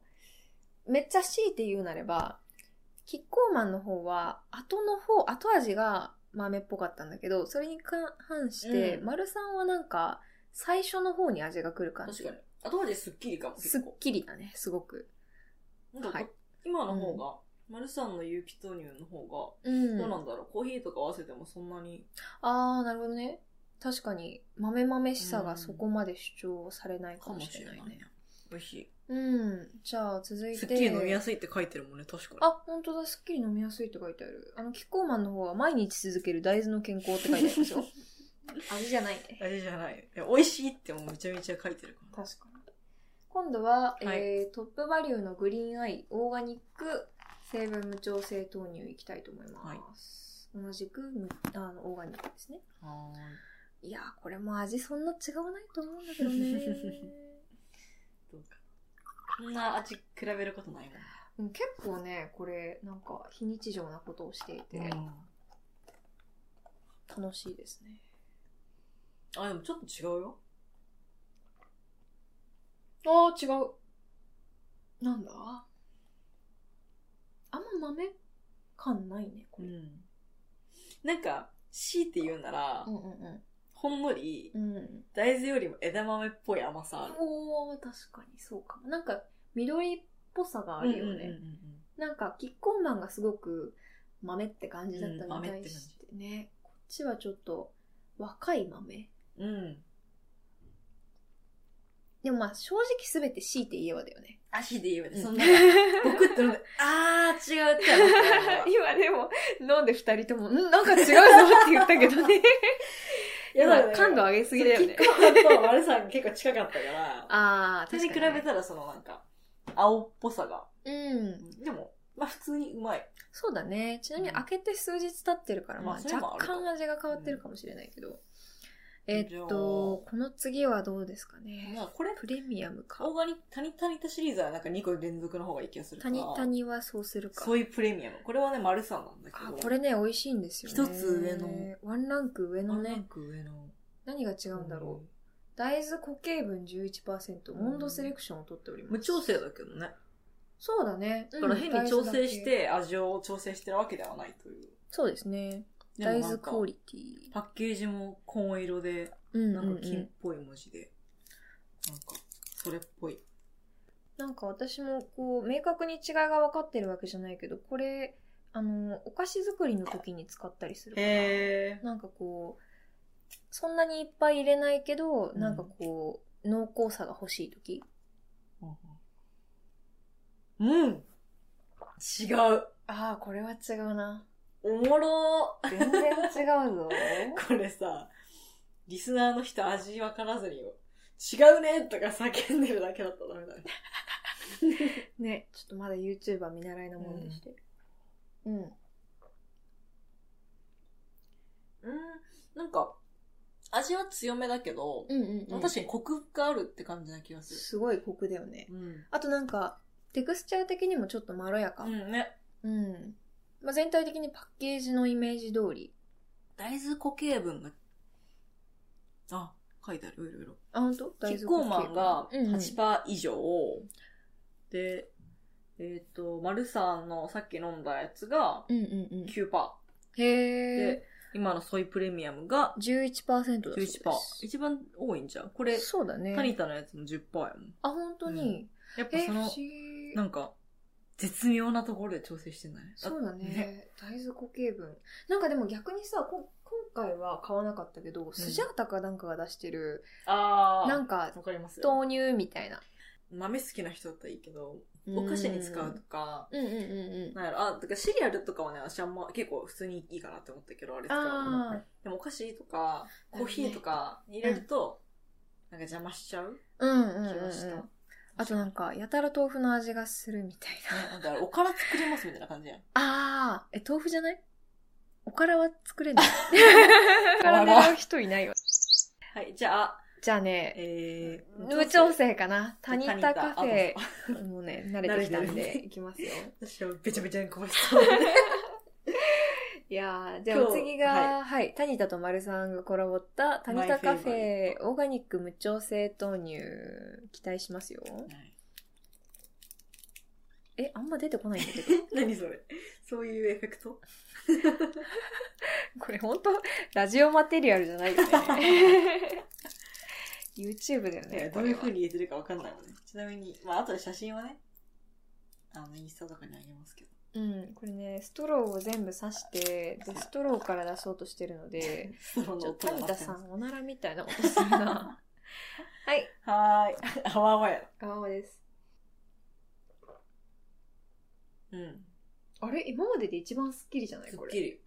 へえ。でも10%だからね。最初のやつとかよりは、うん。固形分は多いんだけどね。えーえ、待って、ちょっとこっちの丸さんとさ、飲み比べしたい。確かに。うん。なんか今すごい味が似てるなと思った。同じく丸さんうの、タニタとはコラボっていない有機豆乳無調整っていうのがあるから、ちょっと味を忘れる前にこれをん。飲み比べたいな。 あ、でもなんか、こっちの方が匂いが豆っぽいかも。あー。うん。いや、丸さんの普通のやつ、有機豆乳無調整の方がうんうんうん、豆感がある。なるほど。タニタの方がより飲みやすい。ああー。る意味豆感は薄い。確かに。なんか、タニタカフェって言われると、それ、なんか納得しちゃうよね。 確かにカフェで飲み物として出すうん。のは、こっちかな。うーん。出づらい。あれなんかさ、全然出てこないのここさ、固まってたりするえ、そんなことごめんね。なん か、牛乳絞ってるみたいな。うーん、なるほど。あんまり違いわかんない。美味しいんだけどね。では最後に、う同じくタニタカフェのオーガニック調整豆乳ですね。あっちもオーガニックか。うんこれはオーガニックシュガーとちょっと塩が入っているやつですね。これはね、うんコーヒーに合わせるとめっちゃ美味しい。あ、本当うに、んオーツミルクと負けないぐらい結構個人的には好きだね。なんかね、あともう一個思ったのが、タニタのやつはパックがなんか緩い。なんか違う素な材。なんかだね、から押しても出づらい。他のやつの方が硬いんだよね。確かに。なんか、な何素材使ってんだろう、これ。テあ、でもなんか FSC って書いてトるラパッよ。ク。ミあックス本ボード。ちょっあと環境に優ー、しちょっいと感じ紙なんなじゃのいか。み全部んな紙テだけトどラパックだけどね。全部テトラパックだけど、うん。多分ちょっと再生紙とかを含んでるあー、なるほどね。より紙率が高いんだ。エコな感じのうーん。感じです。お 味がするやばなんかこれさ、うん。無調整めっちゃ飲んだ後にこれ飲んだらすっげえうん。違和感。すごい味がするね。なんか、え、これ正直さ、豆乳って言われなかったら一瞬何乳かわかんなくわないかんない。ね。なんか、え、ラライスミルクです かみたいな。へえ、味がつくことでこんなにね。なんか、砂糖と塩しか入ってないんやで。うーん。なんか塩味感じるよね。感じる感じる。やば、なんか、飲み比べないと塩味感じたことなかった。そうだよね。うん普通そうだと思う。このなんか砂糖も、塩味じゃないか、 塩ガ味か。ツン って。塩味、塩塩味。 いやー、なんか、大豆だけに淡白な 味。からの、からの調整豆乳でねガツンときましたね。なんか美味しいのよ。美味しいね。なんかねうん。あのー、パンケーキとか、あー時もこれ、この調整、タニダの調整豆乳を使うと、うんうんうん。あんまり。その豆臭さみたいなのが出なくて、なるほどね。美味しかったりとかそっか。します。逆になんか、なんだろう、料理しょっぱい系の料理とか、うん。ちょっとこう、それこそベシャメルソース風とか作るときは、割と一応無調整使うことが多いかも。なんかあんあまー変にそうだよね甘くなってもな、みたいうんうんうん。この調整豆乳は絶対、なんかこう、甘い方向に持っていきたい時だよね。使うな。のは。んうんあとまあ単体で飲んでもすごい美味しいので。そう美味しい。美味しいです。甘くないんだったら私やっぱりこのソイソイプレミアムのやつがうん。割と好きかな、なんかこうしっかりがっつり豆乳を飲んでいる感じがして、部 中。そうね。そう、やっぱり、なんていうか、オーツミルクに、イギリスに行ってオーツミルクに恋はしたんですけど、やっぱり日本で作れる、かつ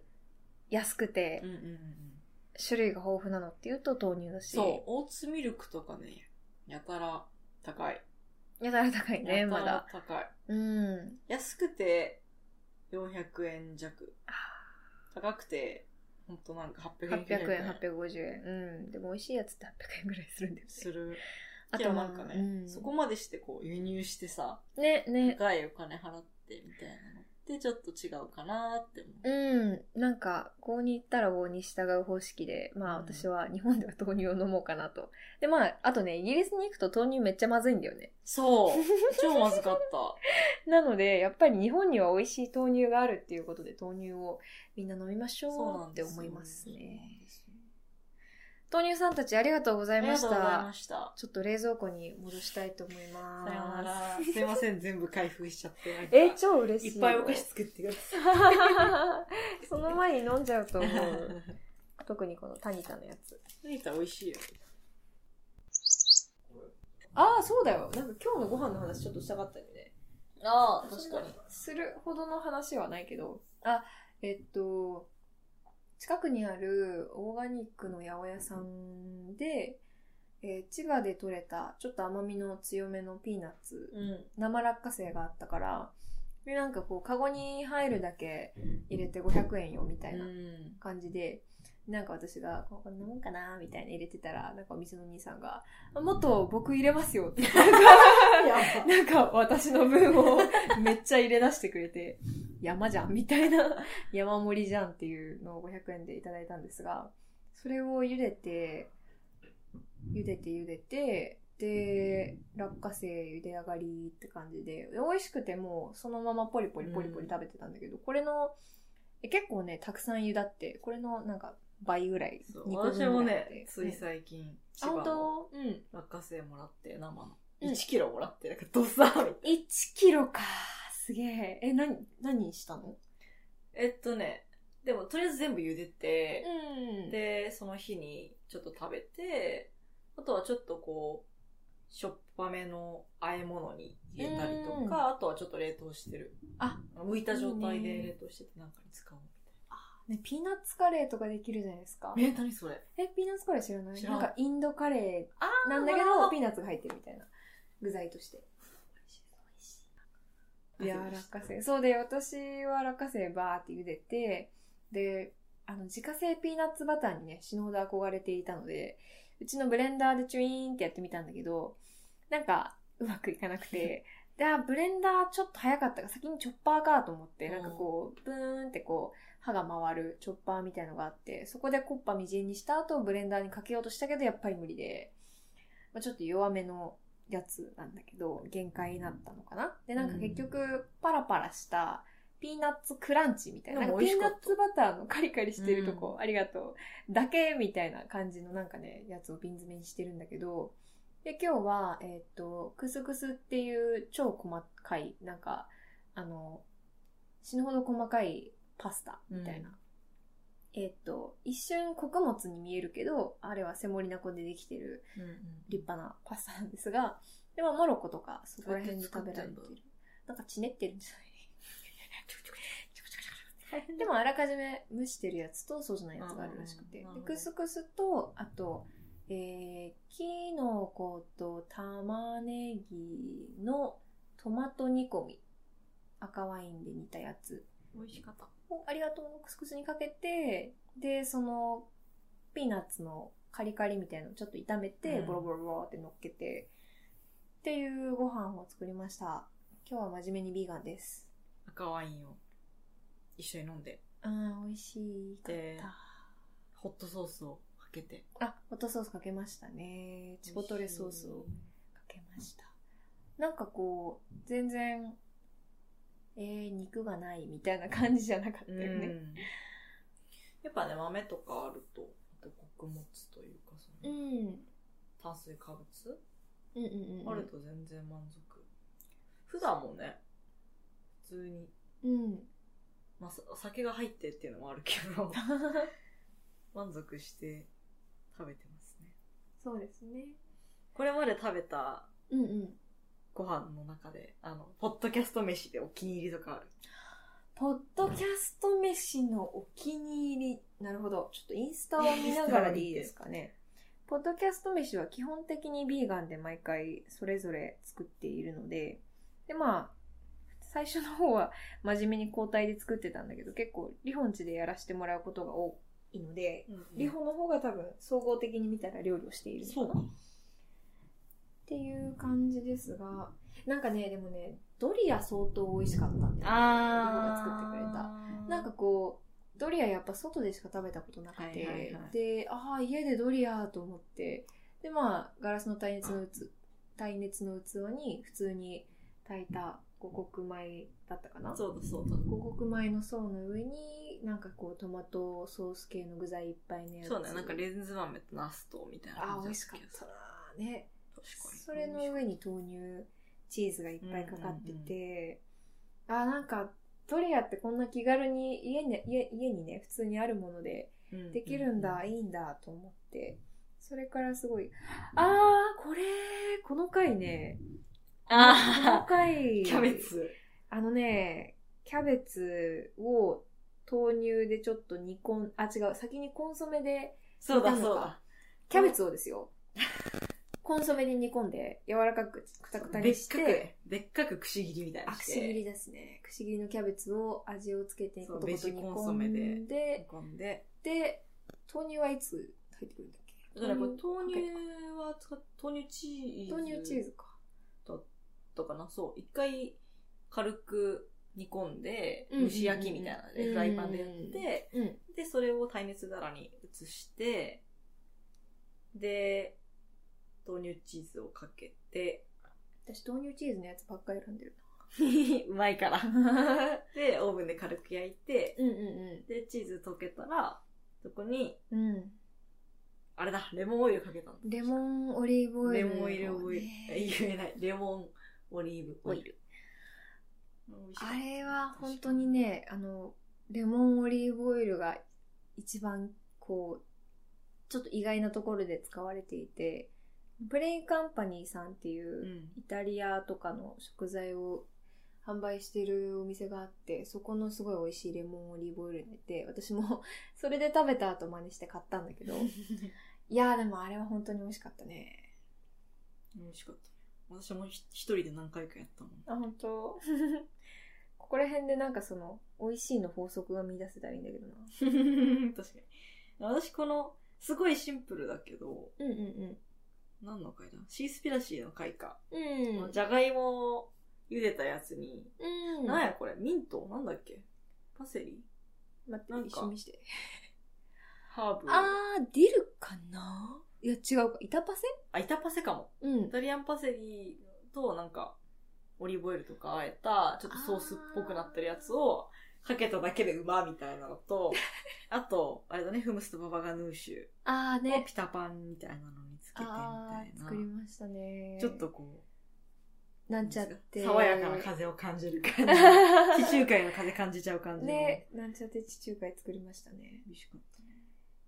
あとね、あ、そう、クリスと一緒に水場でやった回もね、ああの、菊芋とか使ってで、はいいはいろいろこうちょっとお惣菜的なのを作ってでお弁当箱に詰めましたみたいな回がね髪が青い。髪 が青いねさあもう抜けちゃいましたが、いやあ、この時も良かった美味しかっね。たこなの時のあの、うん、煮浸し好きやったな、私。これねな何に浸ししたんだっけこれ花だっけネギあ坊主ネギ坊主とと、なめこと菜菜のの花花じゃないうんうわあえーこの時に戻って食べたい春でしたね。この時は春でした。ね春が楽しみだよねでもこうやって見てるとたまにさ、うんうんうんちょっと料理作れないみたいな感じで成城石井で買った。ああねこれクスクスじゃないなんか。あそれはきっとクスクスの回です ねとか、うん、うん私が、やばいとか言って、うんう近所の商店街でおおででんん買ったりを買ったとか。んいやーでも美味しかったいや、よ美味しいんだよね。毎度美味しいものねそう食べさせていただいて美ま味すしいよものを食べながら、美味しいお酒を飲みながら、楽しくやってますよ、コンポスト資本主義は。 ねえ、うんいやーなんか始めた時はまあ読書会みたいな感じで始めようかみたいなことだったから、まあそんな、なんだろうね、超怒ってるポッドキャストにな るとは思わなかったけど、うんでもなんかこう、なんだろうね、うーん、うんなんだろうね、こう、的確とまで言わないけど、こう、批判をしながらも、結構、なんだろうね、普段こう、やっぱり日常的にニュース見たりとか、えっ、と、SNS のフィードとか見てると、怒るべきことってすごいたくさんあるじゃない、はいはいなはいん。か、くだらない内内戦があったりとか、なんかぐちゃぐちゃな、なんか政治状態だったりとか。うんで、まあ、その、ね、こう、雑談してると結構いろんなことに ついて私たち、えなんか、本当これけしからんよね、みたいな怒ってることも結構多いんだけど、うんでも割とポッドキャストの中では、まあそうやってこう、いろんなことに対して憤りを感じつつも、なんかこう、まあ実際選んでる本がすごく面白いっていうのもあるけど、なんかいろんなテーマに関して没頭してうん知ることの喜びを共有できている感じがして、そういう風になってすごく良かったなと、ね。 21回目にして振り返って思いますね。 21回目ですから。うーん。んまあ、1話あたり1時間半ぐらいあるから、もうん、う24時間は回ってるんじゃない そういう計算になるのね。うんなるほど。あ、じゃあでもあれなんだね。聞こうと思ったら、一日で ?1 聞け日ちでゃう。缶詰でなんだ寝ずに聞 けば。まだ、まだまだだまだよな。な 寝振りと同じぐらいじゃ こんな感じでね、ない今後も緩やかにうん。やっうていこうと思いますけど。ん。ね、読みたい本はいっぱいあるし、そ れななんか、うん。読みたいけど苦戦してる本もある し。ぁそれなぁうん。ねえ。そんな感じで、は最食の回でございました。い。でした。なんか最初にこう、これすごく緩くなりそうだから、こう、きちっとした硬い内容のある、硬い内容のあるだよ。内容のあるじゃなくて。硬い内容の、えー回が好きな人は、ちょっと別の回聞いてねってことしたけど、結構最初の方が、結構ね。割となんか、美味しい、これ、これ美味しいよね、みたいな話以外のことがちょっと言えたから、ね、割とうん。良かったかも。そうだね。それは言わなくてもよかったかなって。うん。こういう回もなんか、たまにはいいよね。こう具体的な、なんか参考にした本とかうんうんうんうん。がなくても、うんうんうん私たちが普段よく考えてるトピックに関してやったら、ね。割と全然いける。毎回これやとちょっと、いふや、わつくかもしれないけど。もうリスナーが減りますよ。ね、毎回同じこと言ってるやんみたいな感じになってくるけど。 なんかでもさ、普段の回の、あの、うんなんか、えっ、と、内容を共有した後のさ、なんか意見を言い合うはいはい。場になんか、いきなりいけた感じっていうのは確かにちょっと確か、になん か、いいっちゃいいっていうか、なんかやっぱりこう、自分でその場で考えて、なんかこう言う言葉じゃなくて、あらかじめ考えて、で、ちょっとメモとか取っちゃってることって、なんかやっぱりちょっと、すでにリハーサルされてる感があって、はいはいはいなかなかこう、すごいた、なんかこう、手放しに楽しめないというんうか、うん、その場で考えながらこうゆっくり話すのがまあ一番個人的にはライブ感があってやりやすいうんうん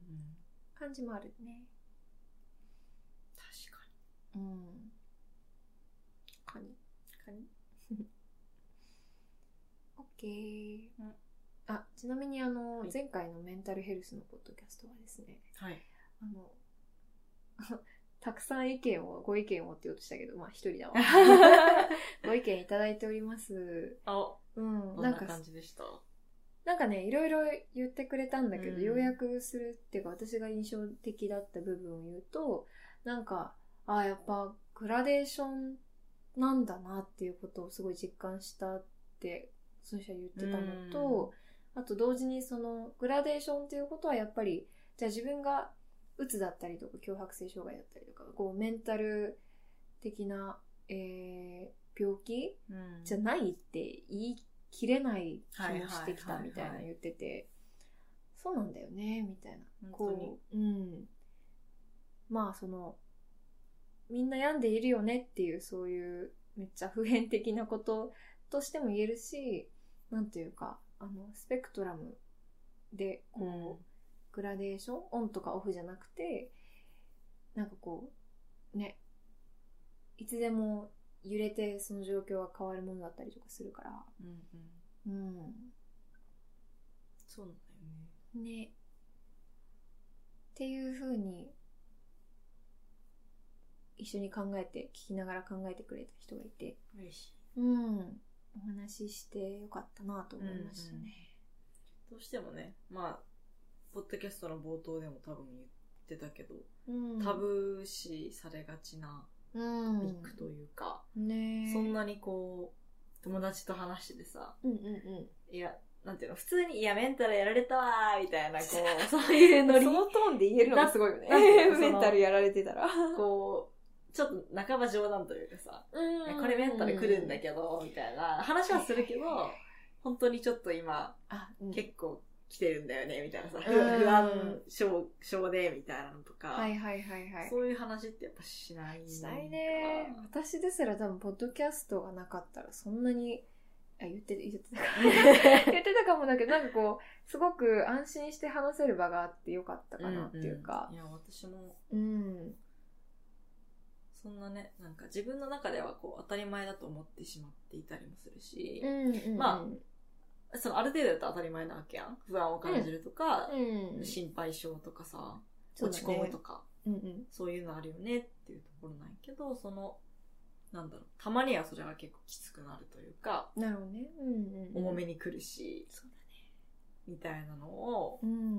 そういうことあるよねっていうふうにシェアできる。かつまあ、本当にしんどいってなった時はいろいろ他にも、訪問セラピーだったりとか、うん。まあ、カウンセリングだったりとか、まあ心療内科ってあるよね、みたいな、うんうんうん。そういうね、話をこうカジュアルにできるっていうのはうん。いいよね。その、ポッドキャストってさ、まあ見知らぬ方たちもすごい聞いてくれてると思うんですけど、うん。割と友達とかもそうだ聞いてくれね。てるやん。はい。ってなった時に、その友達に対して、んなんか1対1で言わないことを、うんポッドキャストを介してこう間接的にいや、不思議よね。伝えられているというか、その人に向かって伝えてるわけじゃないんだけど、なんかさ、知らないところで聞いてくれていてさ、そうメだッねセージくれて、いや、聞いたよ、なんか評価したとか、うん。言ってもらうのはすごい嬉しいし、そうだね。ね、なんか、その1対1で、例えばご飯行った時に、そういう話を話題に出さないうんけど、うんうんうんうん。それお互いがさ、共通点として持ってるって知らなかったから出さないだけで、なんか、ポッドキャストをきっかけに、うんご連絡くれて、みたいなこともあるし、確なかんかに。逆に全然知らない人が聞いててくれて共感してくれたりっていうのもあるし、うんうん。なんかちょうどいい距離感で、ポッドキャストがこう、ね、存在してくれてる感じはしますね。そうだね。うんあとまあ、なんていうか、インスタとかも今はあるから、そういうのがこう、割と当たり前というか、なんか、なんだろう、ストーリーでこう、ちらっとなんか、あー、髪型変えましたとか、うんうまんあ、髪型はすごい、なんか誰でも、誰にでも言えるっちゃ言えるけど、うんなんか、あーなんか、心療内科行ったらなんかめっちゃ薬出たよわらみたいな人とかもはいは割いと直接そんな喋ったことなくてもインスタフォローしてるとそういうのが見えたりとかしてでまあなんか今の子って本当何でもシェアするわねみたいなこうそういう言われ方もまあされるるかもしれないけどうんまあとりあえず今のところ別にそれでもいいかなっていうか、まあなんか感覚的にまずいなって思うことは多分シェアしないと思うし、ね